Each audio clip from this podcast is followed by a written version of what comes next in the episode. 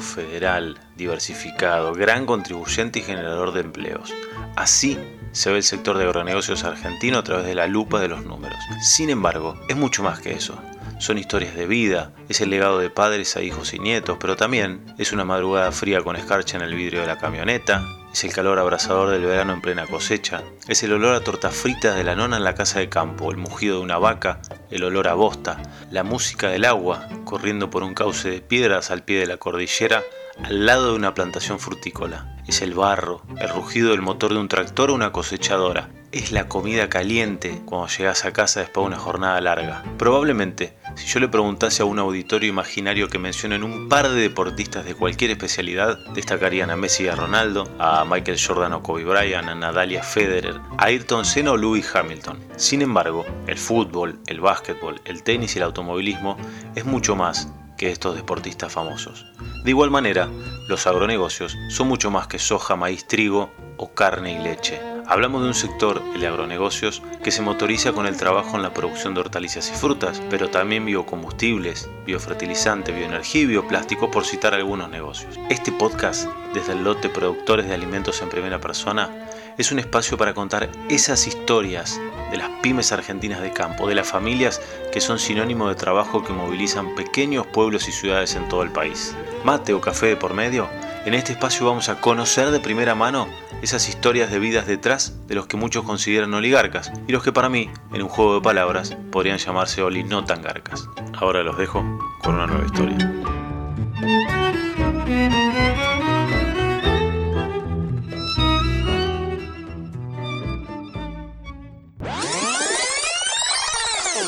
Tuve la suerte de tener una infancia extraordinaria. Tengo la satisfacción de haber sido de una generación pre-tecnología. Y Boedo es un barrio este, muy especial. Eh, se respira San Lorenzo en cada esquina. Yo nací a tres cuadras del viejo gasómetro y recuerdo de jugar de chiquitito en los viejos tablones cuando estaban desmantelando la cancha, que era algo muy triste.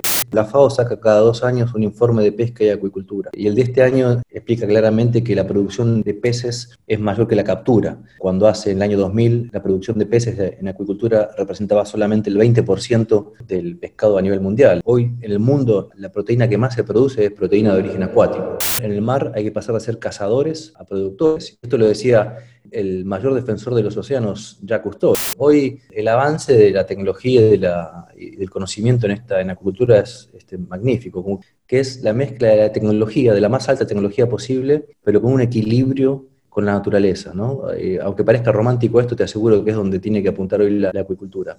Si definimos que hay que eliminar la producción de peces porque contamina porque no es sustentable, tenemos que en el mismo momento dejar de producir este, vacas, cerdos y pollos, ¿no? porque tienen muchísimo más impacto ambiental que la, que la salmonicultura. Ahora, que se han hecho cosas mal, pero por supuesto, este, hay casos que son nefastos, que se han generado este, impactos ambientales considerables, pero hoy la mayoría de, los, de las empresas han evolucionado, la industria evolucionó. Hoy ya hay un montón de, incluso en Chile hay muchas empresas que ya producen sin antibióticos. En el año 2013 la FAO publica un documento donde pone a Argentina en el ranking número uno mundial con potencial para producir en mar abierto, ¿no? y eso es algo que no podemos desconocer.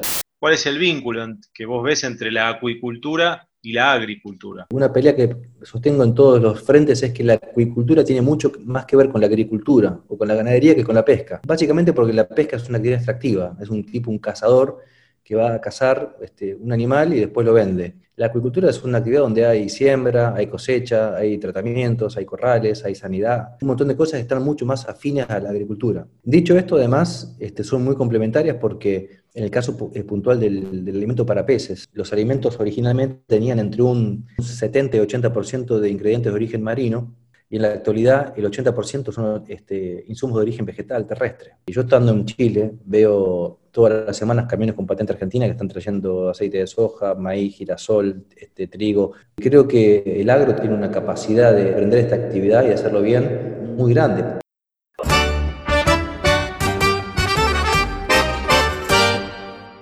Con más de 100 años en el mercado, Ledesma es líder en los negocios de azúcar y papel. Además, produce frutas, jugos, carne, granos, alcohol y bioetanol. Ledesma, una empresa con ingenio argentino. Bienvenidos a un nuevo capítulo de Oli Nada Garcas, un espacio para conocer historias de productores en primera persona. Hoy vamos a cambiar un poco la bocha del devenir agrícola y ganadero de estos podcasts que venimos haciendo porque vamos a hablar de acuicultura. En realidad vamos a conocer la historia de un ingeniero acuícola argentino, perdón, el primer ingeniero acuícola argentino, Lucas Maglio, porteño él, nacido y criado en el barrio de Boedo, a pocas cuadras del viejo gasómetro. Nos une con Lucas la pasión por San Lorenzo, hay que decirlo. Lucas estudió en Argentina, pero cuando llegó el momento de trabajar, bueno, sus armas fuertes se las tuvo que ir a hacer a Chile. Vamos a conocer esa experiencia, de por qué tuvo que irse, de cómo lo vivió, qué está haciendo ahora con una inversión fabulosa en acuicultura en Argentina, creo yo, por las veces que hemos hablado, cumpliendo uno de, sus sueños en la actividad que ama. Los saludo, Lucas, ¿cómo estás? Un gusto saludarte, che. Hola Juan querido, el gusto es mío, como siempre. Bueno, gracias por prestarte a este lindo momento, esta charla tranquila, distendida, para conocerte un poco más, conocer un poco más lo que haces y, bueno, divertirnos un poco. Perfecto, perfecto. Aparte, un, orgullo, soy un seguidor de tus podcasts, así que es un orgullo estar acá siendo parte de este, de este hermoso momento. Bueno, gracias, Lucas. Bueno, la primera pregunta, también la más importante, es algo que nos une, es esa pasión por San Lorenzo, los cuervos, santos de Boedo, matadores, forzosos de Almagro, cara sucia, depende de la época, había un apodo. Vos sabés que cuando yo era chico, con mi abuelo jugábamos, con mi abuelo Tomás Doda, hacíamos un juego que él me preguntaba, me decía, me nombraba un club y yo le tenía que saltar con el apodo. Y así íbamos recorriendo y así me fui aprendiendo todos los apodos. Pero bueno, San Lorenzo creo que debe ser de los clubes que más apodos tiene. Pero esta introducción me lleva a la pregunta por tu pasión por San Lorenzo, consultarte de dónde viene, porque vos sabés que en mi caso, eh, yo soy el iniciador, porque mi viejo era de River, el esposo de mi vieja, que es como un segundo padre, de Boca, mi madre y mi abuelo de Independiente. Así que bueno, yo decidí ser de San Lorenzo, creo que me enamoré de los colores. ¿Cómo fue en tu caso? ¿Cómo surgió esa pasión? yo tuve la suerte de tener una infancia extraordinaria. Este, tengo la, satisfacción de haber sido de una generación pre-tecnología. Eh, así que estar en la calle era, algo muy habitual, seguro en esa época. Eh, y Boedo es un barrio este, muy especial. Eh, se respira San Lorenzo en cada esquina, en cada rincón. Es, increíble cómo el barrio gira alrededor de San Lorenzo. Creo que en los 80, en la época que yo pasé mi infancia ahí, era mucho más fuerte. Eh, como dijiste, yo nací a tres cuadras del viejo gasómetro y recuerdo de jugar de chiquitito en, los viejos tablones cuando estaban desmantelando la cancha, que era algo muy triste. Pero te diría que es un barrio futbolero como lo es eh, La Boca o Núñez o Liniers con Vélez o Parque Patricio con Huracán. La gran diferencia de Boedo creo que se mezcla además la pasión con un, te diría, un, un entorno poético, romántico, este, que creo que eso además construyó para mí la mejor hinchada del fútbol argentino, que es la de San Lorenzo, ¿no? Este, la más, creo que es el club que mejor representa el fútbol argentino. No es el más grande, pero sin duda para mí San Lorenzo es el equipo que, que, representa mejor el fútbol argentino. Eh, y como te digo, en el barrio era día a día vivir y respirar por, por San Lorenzo. ir a la cancha, yo me acuerdo que en los años 80 me llevaba mi cuñado, este, Alejandro Fasano, íbamos mucho a la cancha, eh, años malísimos para San Lorenzo. Recuerdo el 89 salimos últimos. Este, era realmente una catástrofe atrás de la otra. Nos quedamos sin cancha, nos fuimos a la B, nos iba mal. Este, mm. Pero a la vez todas esas, todas esas catástrofes creo, que le dieron épica al club. Este, lo hicieron más grande todavía. Así que, y creo que también toda esa inteligencia que tiene hinchada de San Lorenzo, creo que nace, a veces, otro día estaba pensando en esta pugna que había en la década del 20 entre, entre los intelectuales de esa época, entre el grupo de Florida y el grupo de Boedo, y que sus armas eran la intelectualidad y, la, prosa, digamos, termina de alguna forma eso trasladándose al pueblo de San Lorenzo, ¿no? Por eso es tan, es tan extraordinario la cancha y ver cómo en un minuto a otro los tipos inventan canciones y es una, este, algo, muy, muy lindo estar en la, cancha de San Lorenzo, ¿no? Algo que extraño mucho además. Em, si tuvieses en el diván del psicólogo y te dice, disparame lo primero que se te viene a la cabeza cuando yo te digo, bueno, campo, peces, acuicultura, pero sobre todo apuntado a la acuicultura. ¿Qué, cosas se te vienen a la cabeza? En primer lugar, sin duda es un enorme desafío. Este, es un tremendo desafío, no solo a nivel personal, sino, te diría, a nivel global, y ni que hablar de Argentina, ¿no? Eh, el mundo está enfrentando una revolución en la producción de alimentos y claramente hay, hay y tiene que haber a futuro con más énfasis una migración de la producción de alimentos de la tierra al mar, ¿no? Así que este, lo, primero que, lo primero que se me viene a la mente es este, que es un enorme desafío en lo personal este, y a nivel global y a nivel regional. ¿Y por qué ese, ese chico que hablábamos recién, de Boedo, que estaba en las calles, porteño y demás, ¿por qué ingeniero acuícola? Porque si me dijese, no, nací en Mar del Plata, o bueno, capaz en Mar del Plata estaba vinculado a la pesca, pero digo, o, no sé, en el sur, pero ¿cómo fue que surgió eso y que te convertiste en el primer ingeniero acuícola de Argentina? Era el, en mi caso particular, yo estudié en un colegio industrial en Buenos Aires, en el barrio de Floresta, en el Cornelio Saavedra, este, y, me, pongo de pie para nombrarlo, en la época que la educación técnica era extraordinaria en, Argentina. Eh, ahí me recibí de maestro mayor de obras y el, paso natural de casi todos mis compañeros era seguir hacia la arquitectura o hacia la ingeniería civil. No es que me desagradaba esta, esta disciplina, pero yo tenía un profundo sentimiento de, emprender cosas nuevas, ¿viste? Sumado además a una, a una, segunda vocación de querer irme de Buenos Aires en ese momento. Yo quería, tener también un profundo deseo de experimentar este, cosas nuevas, como por ejemplo ir a vivir solo, mantenerte, este, estar lejos de tu familia, eh, arriesgarme un poco, ¿no? tomar, tomar un, riesgo. Y además, en mi caso en particular, junto con mis hermanos, cargamos una mochila, una linda mochila que fue el, legado que, de mi viejo, que fue un médico, este, médico barra antropólogo, fue un tipo fuera de serie, un, tipo con una sabiduría increíble. Eh, y digamos, en el mundo de la medicina su, apellido es muy fuerte y, y, quizás en algún punto hubiese sido de alguna forma cómodo o más fácil el camino si hubiese elegido alguna, alguna disciplina que estuviese cerca de la medicina, ¿no? Pero la verdad que no encontraba ninguna que me, que me acercara y tenía esa, básicamente esas dos miradas, buscar algo nuevo, este, que sea innovador y, preferentemente irme de, de, Buenos Aires porque también siempre me gustó el campo. Yo creo que lo heredé un poco de mi abuelo materno, que eh, también otro personaje muy particular. Eh, él, él, arrancó como peón de estancia y terminó siendo administrador de estancias gigantescas en la provincia de Buenos Aires.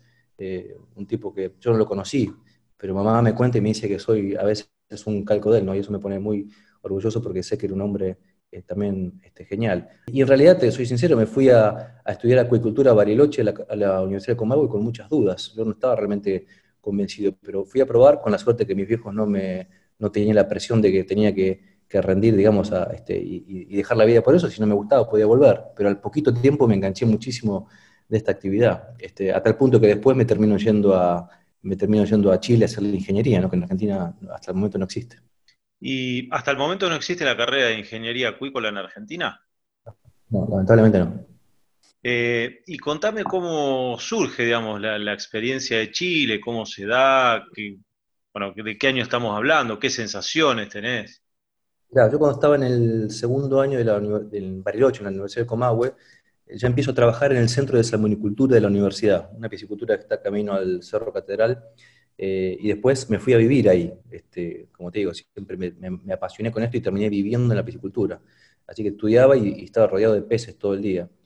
Y ahí conocí uno de mis grandes amigos que se llama Víctor Fernández, biólogo marino, chileno, eh, y él como me veía tan entusiasmado me, me, arengaba para que me venga, me vaya a Chile a hacer la, hacer la ingeniería, ¿no? Y me contaba un poco él desde desde su experiencia en Chile, de lo que ya en ese momento Chile, estamos hablando del año 96, 97, se perfilaba como uno de los grandes actores en la acuicultura a nivel mundial.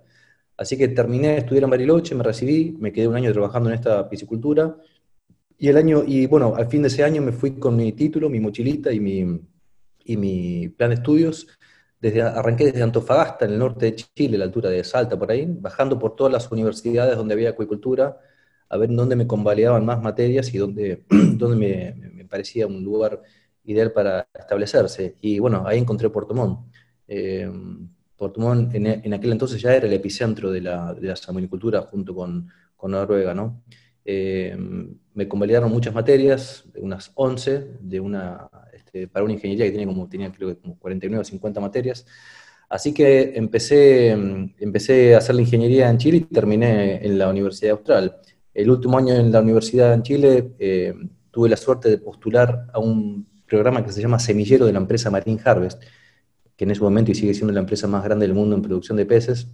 Ellos tienen una selección, eh, elegían un alumno por cada universidad de acuerdo al rendimiento y, un examen que tomaban, y era como un programa semillero, los tipos iban eligiendo este, alumnos y para hacer pasantías y después con posibilidad de, quedarse trabajando. ¿no?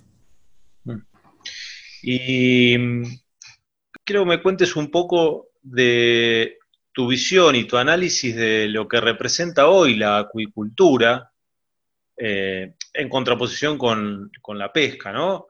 Y, el futuro de eso, ¿no? ¿Qué, es lo que vos ves para la acuicultura a futuro en el mundo? Eh, la FAO saca cada dos años un informe de pesca y acuicultura. Eh, y el de este año este, explica claramente que la producción de, peces es mayor que la captura. Eh, cuando hace el año 2000 la, producción de peces en acuicultura representaba solamente el 20% del, pescado a nivel mundial. Eso te da una, pauta del, vertiginoso crecimiento que tuvo esta actividad. hoy se producen entre peces, algas, moluscos, crustáceos, más de 114 millones de toneladas. O sea, eh, hoy en el mundo la, proteína que más se produce es proteína de origen acuático. Este, por eso a veces, viste, a uno le da un poco de, frustración cuando esta actividad es tan desconocida, siendo la actividad este, más importante en la producción de elementos hoy en el planeta Tierra. Eh, y a futuro tiene un rol este, tremendo si uno revisa eh, documentos de la, bueno, no solo de la FAO, sino de Naciones Unidas, de la Comisión de la Unión Europea para la Pesca y, e infinidad de, instituciones y, especialistas, eh, todo indica que no podemos sostener la demanda de, alimentos eh, de la forma en que la venimos haciendo. O sea, es, insostenible por este, la escasez de tierras, por la escasez de agua dulce, cambio climático, un montón de, de adversidades, pensando que además en el 2050 vamos a ser más de 9 mil millones de habitantes, con lo cual todas las conclusiones apuntan que hay que, hay que pasar de ser en el mar, hay que pasar de ser cazadores a, productores. Esto lo decía el, mayor defensor de los océanos, Jacques Cousteau. El tipo decía, tenemos que dejar de ser cazadores a, a comportarnos como agricultores en el mar. Y ahí tenemos un, por eso decía antes, un desafío. Ahí tenemos el mayor desafío, como te diría, como, como especie para poder sostener la, la demanda de alimentos. ¿Y cómo es esa producción sin irnos en lo técnico, porque no es la idea de este podcast, pero ¿cómo, cómo se hace esa producción en, el mar o, con jaulas, digamos? ¿Qué tecnologías hay hoy para conocer todo lo que sucede en esas jaulas y con los peces que están ahí, para hacerlo de manera sustentable? Digo, para alguien que no conoce de qué manera se puede producir esas millones, cientos de toneladas, bueno, criando como si fuese un corral, un feedlot, ¿no? Pero nada más que un feedlot este, en tierra acuático. Exactamente. Hoy el, avance de la tecnología y, del conocimiento en esta en acuicultura es este, magnífico, como casi en todas las áreas, ¿no? Pero en acuicultura en particular se encontró un equilibrio que a mí me parece que es donde hay que, que es la, base, digamos, la piedra fundacional de lo que va a ser la acuicultura en el futuro, que es la mezcla de la tecnología, de la más alta tecnología posible, pero con un equilibrio con la naturaleza, ¿no? Eh, aunque parezca romántico esto, te aseguro que es donde tiene que apuntar hoy la, la acuicultura. Eh, ¿Y a qué me refiero? Un caso concreto. siempre viste que la, producción en el mar está muy cuestionada, sobre todo en Chile, hay un estigma de salmones, contaminaciones, antibióticos, pero en realidad el mar es tan extenso y tan diverso en, sus posibilidades que una cosa es producir dentro de un mar interior, como pasa en Chile, dentro de un canal rodeado de, bosques y de, lugares bien concentrados, a producir el mar abierto, que es donde realmente está el, el, futuro de la producción. El mar abierto, si uno se aleja de las costas, cuanto más lejos te va de las costas, eh, menos diversidad ecológica o biológica tenés en los mares. Todas las, riquezas se encuentran cerca de las, de las costas por una obvia razón de, aporte de nutrientes por parte de los continentes. Entonces, el gran futuro está el mar abierto. Hace unos años yo hablaba de esto y me, tildaban de loco, me, este, había gente que se enojaba conmigo porque yo decía, muchachos, tenemos un mar, tenemos más de 4.000 kilómetros de, perfil marino, ¿cómo puede ser que no hagamos nada? Entonces, bueno, este, algunos quizás se sentían que estaban, los ponían en evidencia por, algún tipo de inacción, eh, y siempre eso también me, resultó o desembocó en algunos enemigos, pero eh, en el año 2013 la FAO publica un documento donde pone a Argentina en el ranking número uno mundial con potencial para producir eh, el mar abierto, ¿no? y eso es algo que no podemos desconocer. Tenemos más de, según ese estudio, más de 8.000 kilómetros cuadrados de, este, de plataforma marina para producir de una forma sustentable la acuicultura, yendo a la sustentabilidad, tiene una ventaja eh, muy importante que es que los residuos que generan la misma producción de peces, por ejemplo, puede ser aprovechado por moluscos filtradores y las, las macroalgas, por ejemplo, pueden, pueden aprovechar toda la fracción disuelta de los nutrientes que generan peces y moluscos. Esta integración de diferentes organismos en la escala trófica se conoce como acuicultura multitrófica integrada. Y es sin duda es la forma más sustentable de producir alimentos a futuro, que además proteínas y alimentos que tienen calidades para, la salud humana este, muy por encima de las proteínas que ya conocemos hoy, ¿no? Y después se trabaja también con cámaras, con sensores, ¿no? Para saber cuándo hay que alimentar a los peces, en estas jaulas flotantes que recordá también un poco, eh, alguna vez creo que me has dado un ejemplo como de un edificio, cómo son de grandes estas jaulas. Exacto, exacto. Este, esta actividad, yendo a lo que estás diciendo, es una actividad este, 3D, le digo yo, ¿no? Porque la agricultura, ustedes hablan, yo siempre te escucho eh, en tus programas, en tu podcast, siempre hablan de este, rendimiento por hectárea, por este, o por kilómetro cuadrado, unidades de superficie. Acá estamos hablando de metros cúbicos, ¿no? Acá le metemos el eje Z a la actividad productiva. Eh, una jaula de 30 por 30, que es una jaula estándar, me refiero a 30 metros de lado, eh, por 15 metros de profundidad. Estás hablando de un edificio de 4 o 5 pisos de altura, y eso multiplicado por 24, 30 o hasta 50 unidades que pueden haber en un centro de cultivo estándar en Chile, por ejemplo. Eh, tenés una posibilidad gigantesca de, un aprovechamiento espacial eh, y hoy claramente tenés tecnología que de hecho este, con mucho orgullo te puedo decir que por primera vez se usa en Argentina en nuestro proyecto, nuestra empresita en, en Neuquén y Río Negro.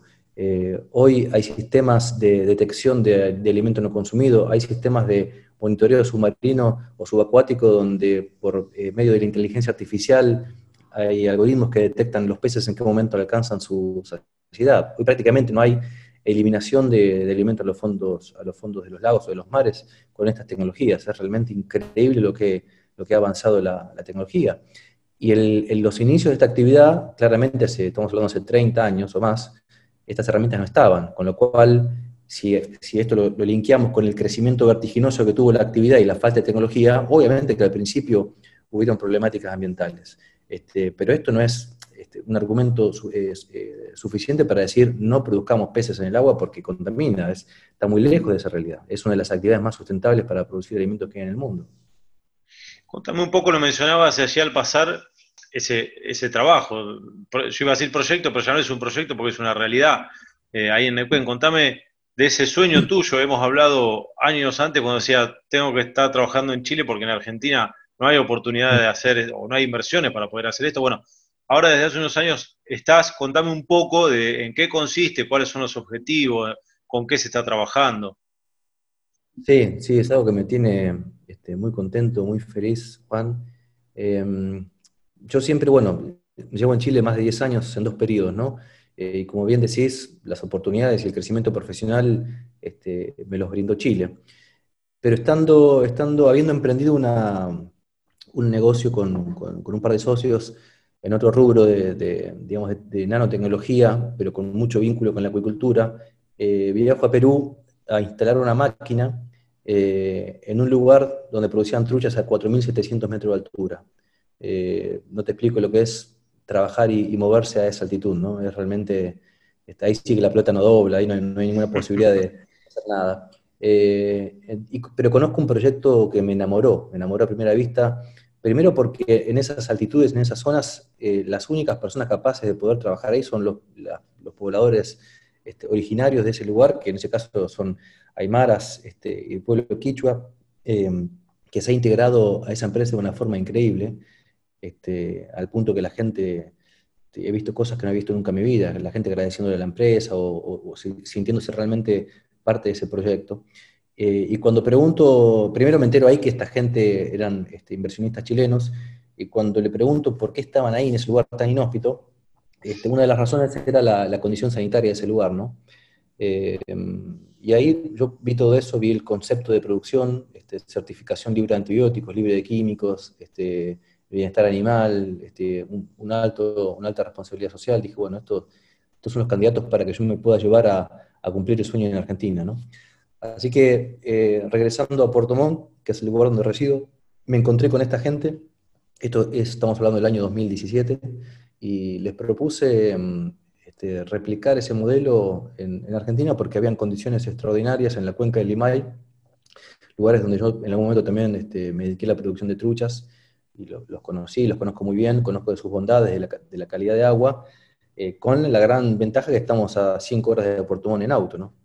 Así que este, en ese momento, un par de semanas después, fuimos con, los accionistas de este grupo, que es, este, es una empresa familiar, te diría, no, no es una gran empresa salmonera, es una empresa familiar, pero con mucha, mucha vocación de, sacrificio y de, de, compromiso con los proyectos. Y bueno, en 2017 ya empezamos a, delinear lo que era ese proyecto, eh, en particular en, este, en, la, cuenca del Limay.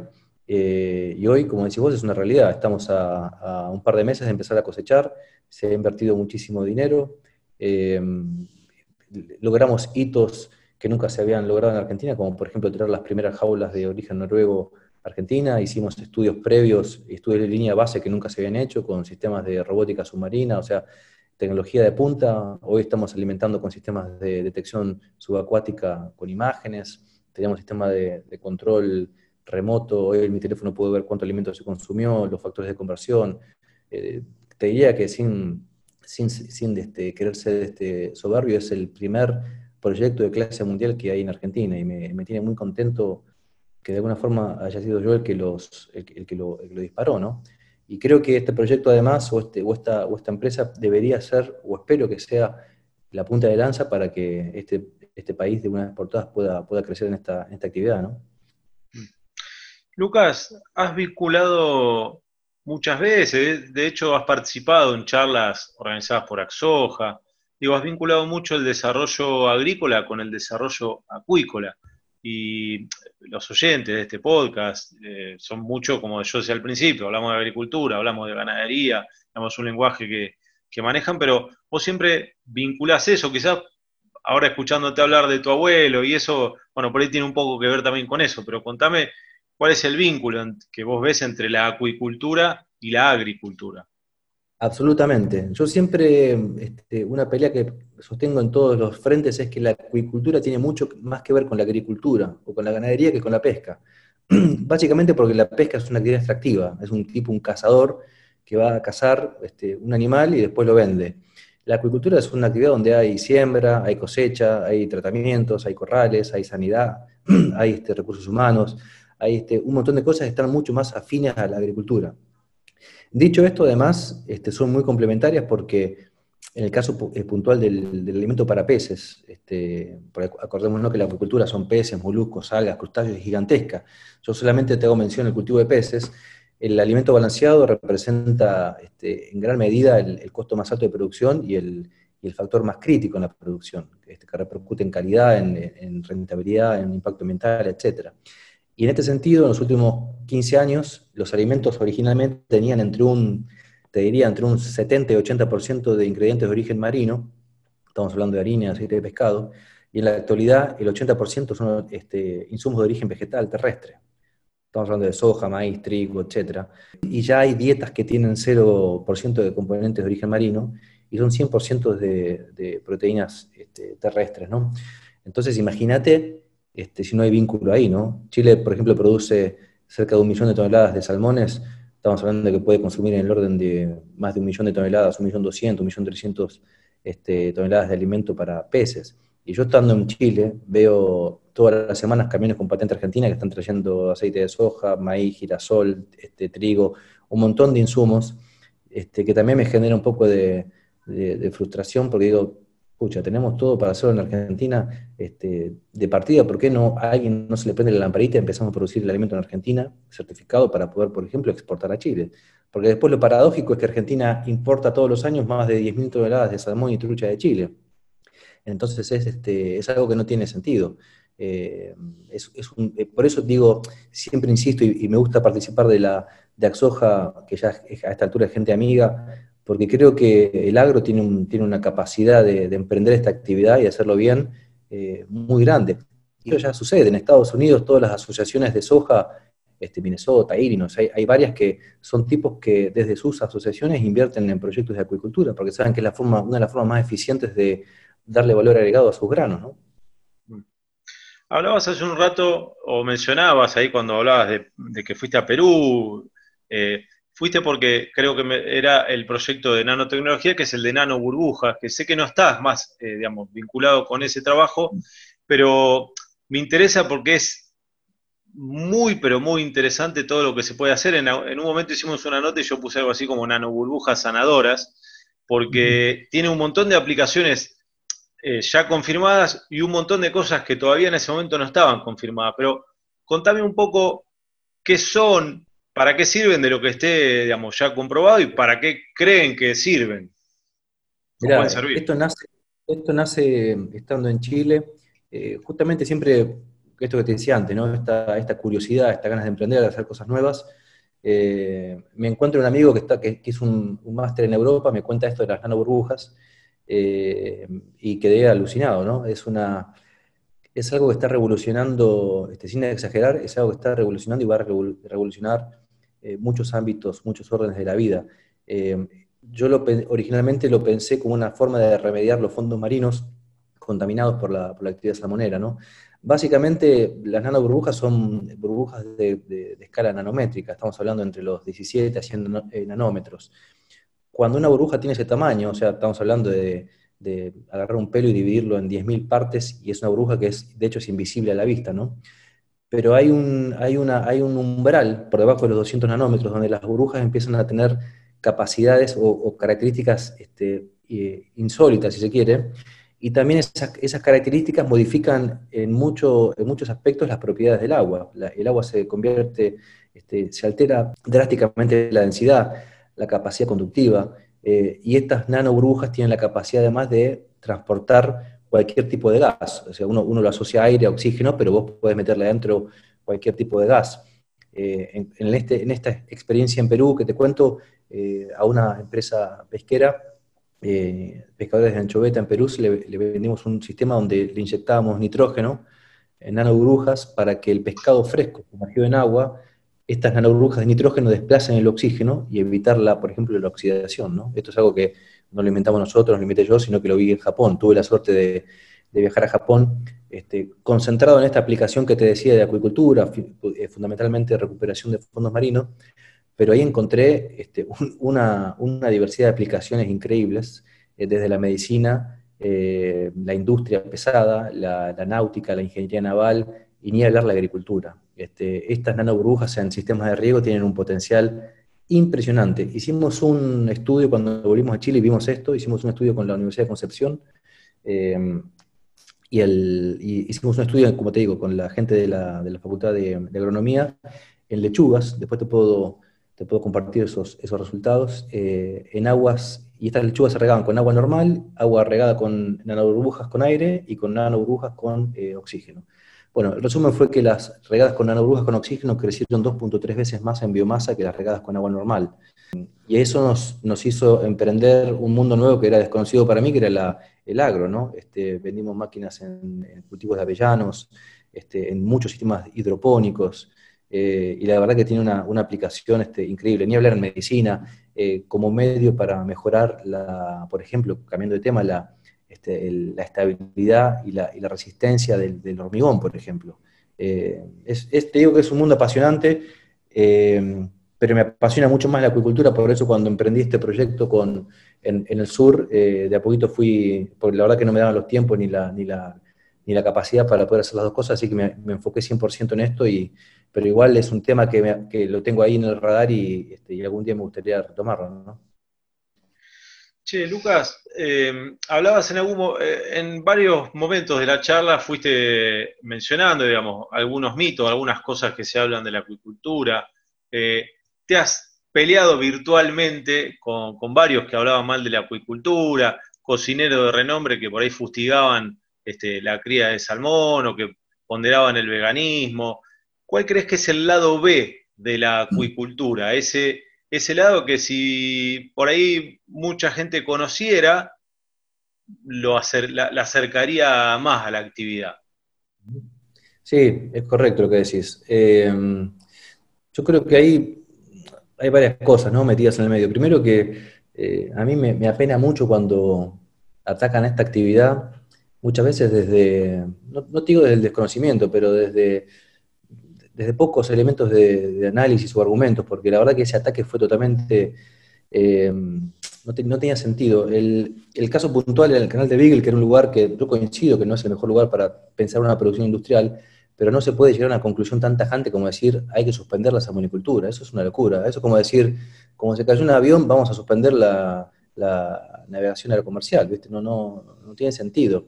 Como te digo, es, una, es la actividad para producir alimentos que creo que tiene la mayor posibilidad de ser sustentable comparando con vacas, cerdos, etcétera. O sea, si eliminamos, si definimos que hay que eliminar la producción de peces porque contamina o porque es este, no sustentable, tenemos que en el mismo momento dejar de producir este, vacas, cerdos y pollos, ¿no? porque tienen muchísimo más impacto ambiental que la, que la salmonicultura. Ahora, que se han hecho cosas mal, pero por supuesto, este, hay casos que son nefastos, que se han, se han este, generado este, impactos ambientales considerables, pero hoy la mayoría de, los, las empresas han evolucionado, la industria evolucionó. Hoy ya hay un montón de, incluso en Chile hay muchas empresas que ya producen sin antibióticos, y en la medida, como te decía antes, las medidas que se van alejando eh, a lugares más expuestos, eh, donde el bienestar animal, animal aumenta, eh, bajan los problemas sanitarios, no hay necesidad de uso de químicos antibióticos, y es una actividad, como te digo, muy, muy sustentable.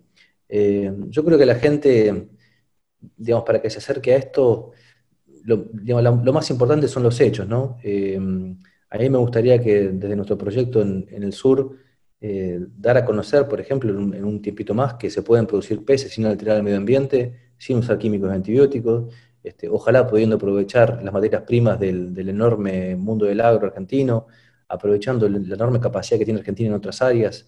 Eh, yo creo que los hechos van a terminar, Juan, demostrando que es una actividad totalmente sustentable que puede, que puede hacerse de forma profesional y alimentar a un montón de gente que hoy no tiene acceso a, la mejor proteína del mundo, que es la del pescado.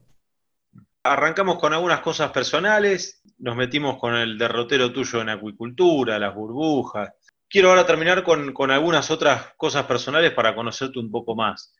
¿Qué haces cuando, cuando llegas a tu casa, después de un día largo de laburo, digamos, ¿Qué es lo que te permite resetearte, despejarte, volver a empezar, te carga las pilas? ¿Qué te gusta hacer?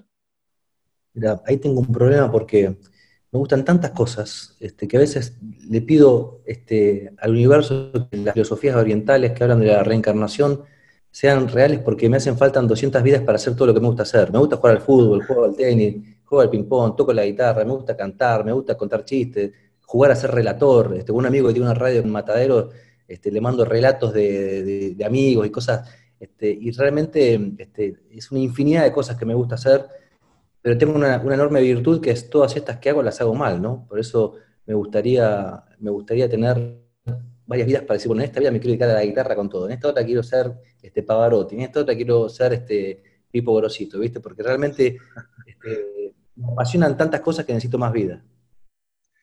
¿Y mm, qué, ¿Qué es lo que más te gusta tirar a la parrilla? Cuando vas a hacer eh, un asado, o cuando prendes el fuego, ¿qué, es lo que más te gusta meter ahí? ¿Qué es lo que te, resulta oh, más, sabroso? ¿Qué te sale mejor? Ya, este, hace poco descubrí algo que para muchos amigos acá este, es como te digo, como es como, como insultarle a la madre. Eh, me gusta mucho hacer asado, tengo una parrilla, invertí en una parrilla que, es este, mi, juguete favorito en mi casa en Chile.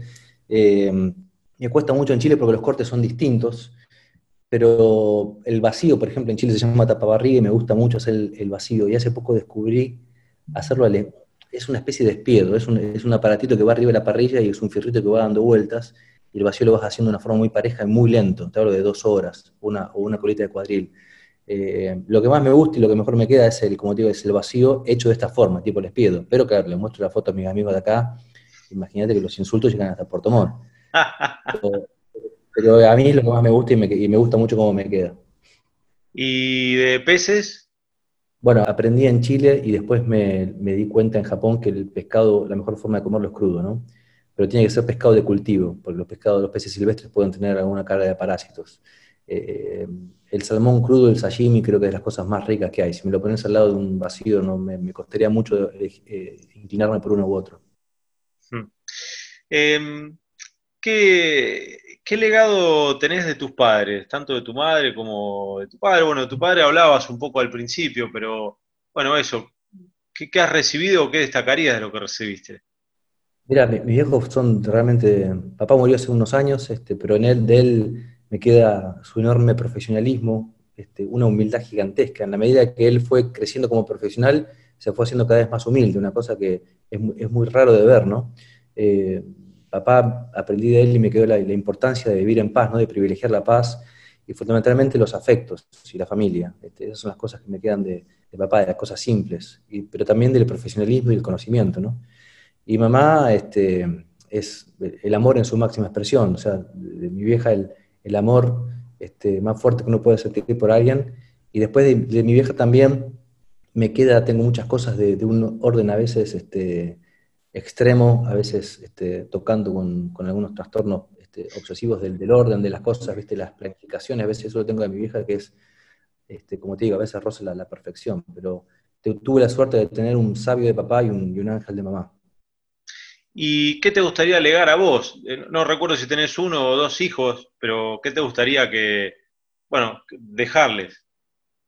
Mira, este, tres hijos tengo, y en realidad me gustaría que, y, de alguna forma lo estoy viendo y eso me pone muy contento, que, tengan curiosidad, que tengan curiosidad y que tengan ganas de emprender, que tengan ganas de desafiar las cosas que están establecidas, ¿no? Siempre con, humildad y con respeto y con mucho profesionalismo. Este, eso por un lado, y, pero principalmente también eh, me gustaría que ellos tomen y que vean el amor que siento por mi mujer, y, y esto es mutuamente, y que entiendan que no hay nada más lindo que pasar la vida con alguien aquí nada más, ¿no? O sea, me gustaría que esas cosas las puedan encarnar ellos. Qué lindo. Che, eh, ahora te propongo un ping-pong. Te digo, te voy a decir tres palabras y vos decime lo primero que, que te sale cuando te digo esas palabras. La primera es Chile. Aprendizaje. La segunda son salmones o salmónidos, si querés, ¿no? Eh, como te dije, un alimento de características extraordinarias que ojalá que un día pueda estar al alcance de todo el mundo. Y la tercera, Lucas Maglio. Mira, yo te escucho los podcasts, eh, escucho mucha gente cuando se autodefine. Es, jodido porque es muy difícil no caer en una posición media egocéntrica, ¿no? Es difícil. Este, Viste, hay tipos que dicen, no, yo soy un tipo humilde, soñador, pero en realidad lo venía pensando cada vez que escuchaba tus, este, tus programas y lo pienso seriamente y yo, ¿sabes cómo me identifico? Como Luis Malvares, Lucho Malvares. ¿Te acordás el 4 de San Lorenzo? El 4 de San Lorenzo, década del 80. Yo, soy un marcador de punta con alguna esporádica llegada al gol, pero que a pesar de las, de las pocas, digamos, de las limitaciones técnicas y de un, y de un entorno muy adverso, este, me acuesto todas las noches con el sueño de salir campeón. Ese soy yo escúchame, Pogani, Malvares Marchi, Colochini, Riquelme. Qué grande. Che, Lucas, eh, bueno, te, agradezco este tiempo tremendamente, lo disfruté mucho. Hacía tiempo que quería hacer esta charla con vos. Como cierre, lo que les pido a todos, que, me digas un tema que escuchás, viajás mucho, como me hacías hace un rato, tenés cinco horas en auto de, Puerto Montt ahí al Limay, eh, andas viajando por todos lados, bueno, por ahí que escuchás en esos momentos, o algo divertido, o algo más para pensar, elegiste un tema y lo vamos a dejar sonando. lo, venía pensando, yo escucho de todo, la verdad que no me limito a nada, es como lo otro, escucho desde jazz, este, folclore, rock, lo que sea, pero quisiera terminar con un tango que se llama Mano Blanca, ojalá en la versión de Alberto Castillo, que es un tango que de chiquitito cantaba con mi viejo, eso me haría muy feliz. Lo vamos a buscar, lo vamos a buscar. Bueno, Lucas, te agradezco muchísimo, che. Muchas gracias. Gracias a vos. Te mando un gran abrazo, espero verte pronto. Gran abrazo.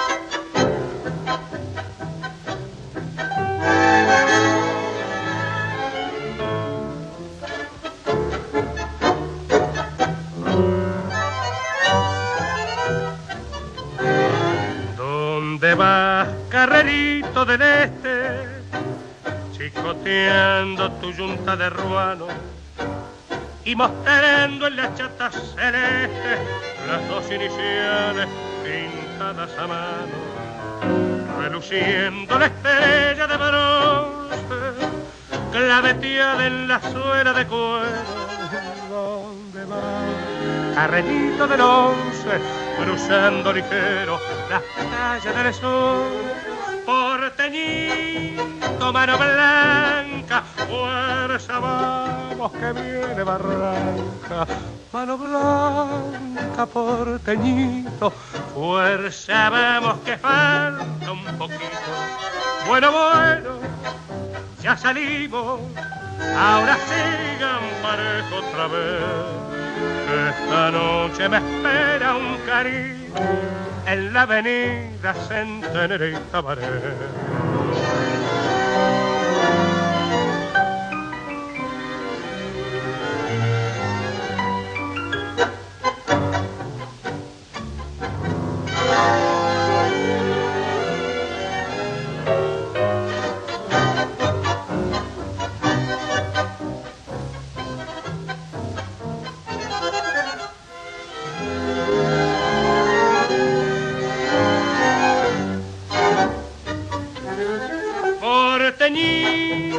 mano blanca, fuerza que viene barranca.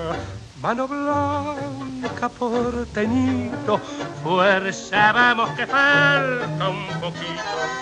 Bueno, bueno, ya salimos, ahora sigan parejo otra vez. Esta noche me espera un cariño en la avenida Centenera y Tabané.